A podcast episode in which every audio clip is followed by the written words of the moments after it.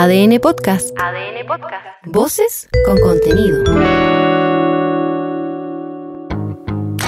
Hola, soy Leo Honores y te invito a hacer una pausa necesaria para conocer los temas que están marcando la agenda hoy.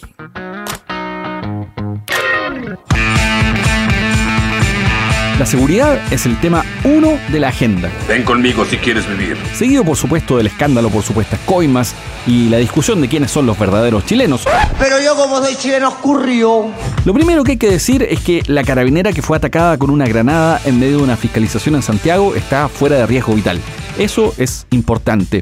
Luego, lo que reveló este hecho es de preocuparse. Vamos por parte. Primero, el uso de armas de guerra, tanto fusiles o explosivos en manos de delincuentes, no es novedad.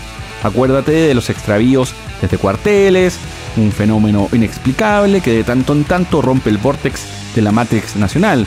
También considera lo que ocurre con los narcotraficantes.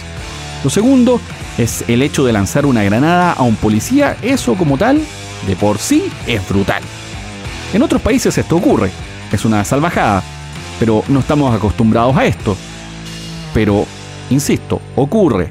Otra cosa es que está ocurriendo por primera vez, es el primer caso, aquí en Chile. Y aprovechemos de tocar madera para que sea el único. sí, como si estas cosas pasaran. La granada, como dato, es de fabricación peruana. Fue arrojada por dos personas que iban a bordo de una moto.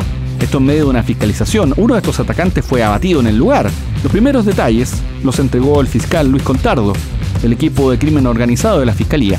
Uno de ellos fue sorprendido por uno de los funcionarios portando lo que sería un artefacto explosivo, una granada, eh, ante lo cual el funcionario evidentemente hace uso de su arma de servicio al verse expuesta a su integridad física. El sujeto recibió impactos balísticos producto de la acción del carabinero y eh, finalmente cae un par de cuadras más eh, hacia, el, hacia el norte.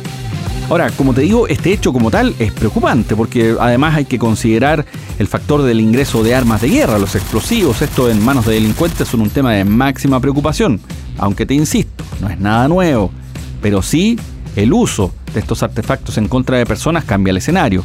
Por lo mismo, a primera hora las autoridades de gobierno se reunieron con los altos mandos de carabineros y de la Policía de Investigaciones para tomar medidas que garanticen el control del territorio y evitar que situaciones de este tipo sigan ocurriendo. La vicepresidenta de la República, Carolina Toá, también se refirió a este tema, respaldó la reacción policial y también, por supuesto, hizo un llamado a las medidas para que estas situaciones no vuelvan a ocurrir a los funcionarios policiales que ayer vivieron esta situación tan dura, que actuaron bien, que fueron valientes, que fueron cuidadosos, que la vida de esos dos funcionarios hoy día está a salvo, que el arma con que fueron atacados estamos desarrollando todas las medidas para controlar que no haya ese tipo de armas en nuestro país. No es primera vez que funcionarios policiales reciben una granada, pero han sido muy pocas veces y no queremos que se haga habitual. En ese Chile B, ese que ocurre bajo las alfombras, después de que se destaparon las grabaciones de las conversaciones del abogado Hermosilla, seguro que hay una sudoración importante.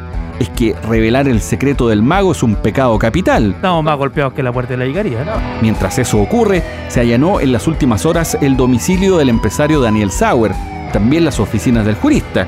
Si te perdiste los detalles de este lío, te recomiendo el capítulo de ayer, Mal día para ser Luis Ahí te cuento todo este escándalo. Sale en ADN.cl igual.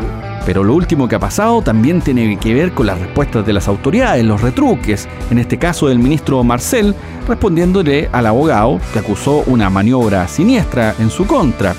La respuesta del titular de Hacienda fue de lujo. Un verdadero uppercut. Directo en Losi. Fatality. Un fatality. Escucha. Eh, creo que eh, no hay maniobra más siniestra y más evidente en este caso eh, que una reunión en la cual eh, eh, una empresa o los representantes de una empresa que está siendo investigada y sancionada, junto con sus abogados, articulan un mecanismo para eludir su responsabilidad. Me parece que esa es la maniobra más siniestra que tenemos directamente a la vista. El punto del ministro Marcel es súper importante porque como buenos contribuyentes... Nunca he dejado pagar un puñetero impuesto en ningún lugar del mundo. Si hay algo de lo que no sabemos, es de la ilusión, o de facturas, boletas falsas, coimas, de ponerse de acuerdo para saltarse trámites. Eso es para los malos, los falsos chilenos. ¿Qué estáis sabiendo vos? Los buenos nos preocupamos de pagar. Es más, nos urgimos cuando nos atrasamos. Pero esta es una cuestión del chileno. Somos así. Aunque de tanto en tanto igual podemos recurrir a algún conocido o un amigo para una gauchada, ¿Qué pasa, amigo? para acelerar un trámite. Oiga, ¿y usted me podría ayudar con ese trámite? Saca cuentas sobre cuántos chocolates, vinos o cualquier engañito has regalado en tu vida como agradecimiento. Incluso, a mi juicio, más allá de la cuenta. Pero por este caso, además, el Servicio de Impuestos Internos tomó acciones legales. En el empresariado, esto también generó ruido, porque sabiendo de casos anteriores como los de colusión, las boletas truchas y tantos otros, esto nos sorprende. Pero a la vez da para pensar cuántos más pueden haber ocurrido y no se sabe.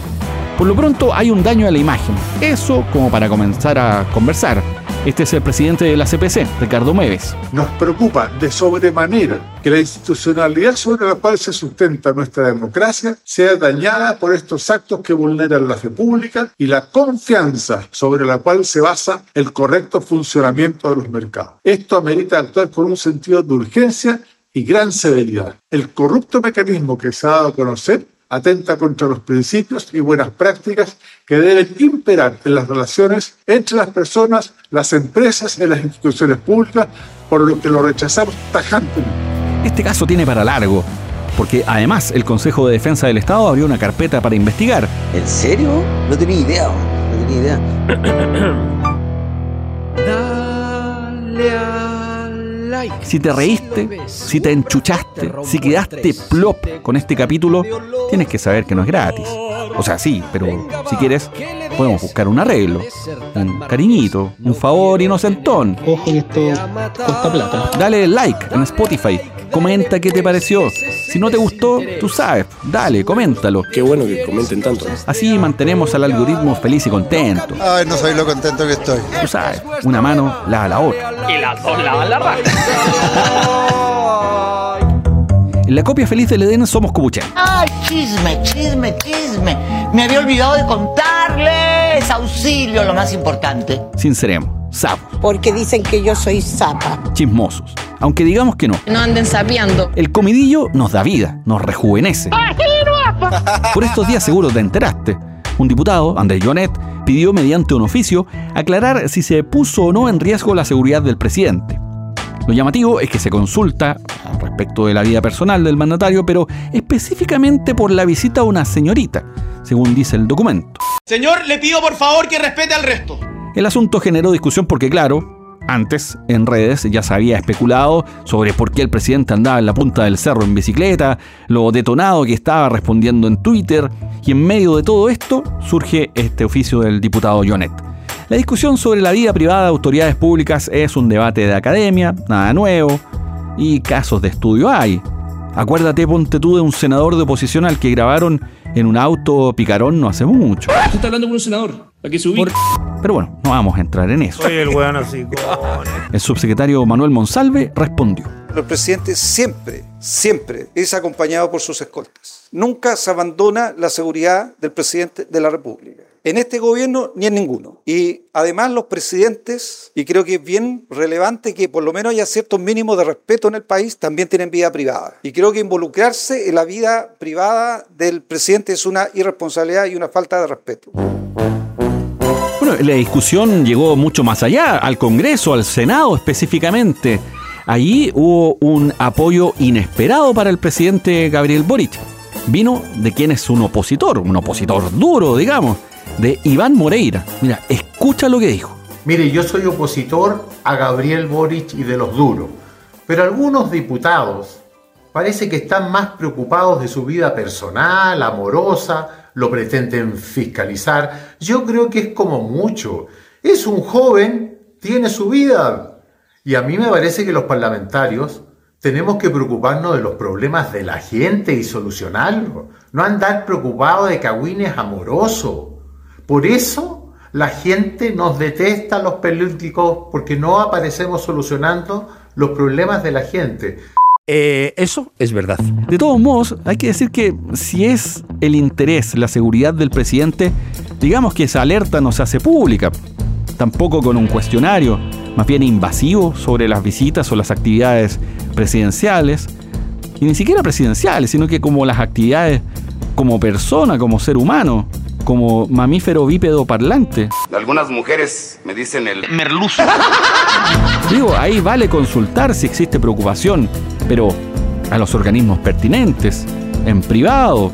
Si no, esto equivale a alertar a los malos entregándoles información valiosa. Saque cada quien sus conclusiones. El escándalo de la semana. Esta es noticia de último minuto, ya teníamos todo arriba y cambió absolutamente todo. Es que el presidente confirmó que llegó al fin de su relación con Irina Caramanos. No, estoy triste. Ya veníamos cupuchenteando sobre esto en las últimas horas. Tú sabes, seguramente lo comentaste también con tus más cercanos, tus más cercanas en el Congreso. Ya veías lo que pasó con este oficio del diputado Joanet. Pero cuando se genera mucho ruido, finalmente el mejor camino es transparentar. Y eso es el camino que tomó en este caso el presidente Boric. A través de una publicación en sus redes sociales, reconoció la situación, reconoció el quiebre con Irina Caramanos. Le dedicó palabras bastante sentidas. Por ejemplo, dice que es una mujer extraordinaria en todas sus dimensiones, en las que se puede entender una persona, de curiosidad infinita. Se nota ahí que la quería muchísimo, sin duda.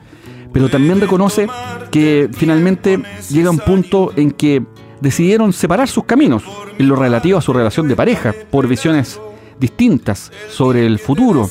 Pero agrega el presidente que saben que van a seguir siendo compañeros para siempre. Reconoce también, y aquí le pega un palo, literal, a los apostadores de posibles miserias ajenas, les cuenta el presidente que ninguno de los dos tiene otras parejas, que todo esto ha sido conversado largamente, como personas adultas, digamos, que han vivido los últimos años juntos. Agrega también que se quieren infinito y que se van a seguir queriendo. Y acá un detalle súper importante. También dice el presidente como para cierre de esta publicación que si bien le hubiese gustado vivir este proceso en privado, ambos entienden que es mucho mejor contar y contar ellos esta historia y así dejar que a quienes les gusta inventar o proyectar en otros las historias propias no les quede más que su eco. Penita. Ahí tenís. Toma, cachito de goma. Nanay. Tan solo la mitad del gran amor que aún te tengo, puedes jurar al que te quiere lo bendigo. Quiero que seas feliz. Me dan ganas de cachetearme ahora. Y esta es una buena. Al final, una dentro de todo. Las bencinas bajan. Los combustibles de 93 y 97 octanos caen 28,7 pesos por litro. El gas licuado vehicular GLP cae 10,6 por litro, pero en contrapunto el diésel subirá 16. Pero ahí ya tienes el dato, de todas maneras. Anotamos tu dato, Leo. En la sección combos iban, combos venían, ¿Convoyan, compadre? ¿Y? en Valparaíso, el alcalde Jorge Charp está suspendido por un mes. El propio jefe comunal reconoció que hubo lentitud en revisar la situación de liceos y otros temas relevantes que dependen de la corporación municipal. Por ahí se le complica un poco el escenario. Vamos a ver qué más pasa. ¿Qué más te cuento? El Consejo Nacional de Televisión dejó para el viernes la decisión final de si se atrasa o no, incluso la posibilidad de que se postergue el inicio de la franja electoral. Esto en el horario vespertino porque coincide con el inicio de los Juegos para Panamericanos. Eso todavía no está resuelto, así que ya te voy a contar.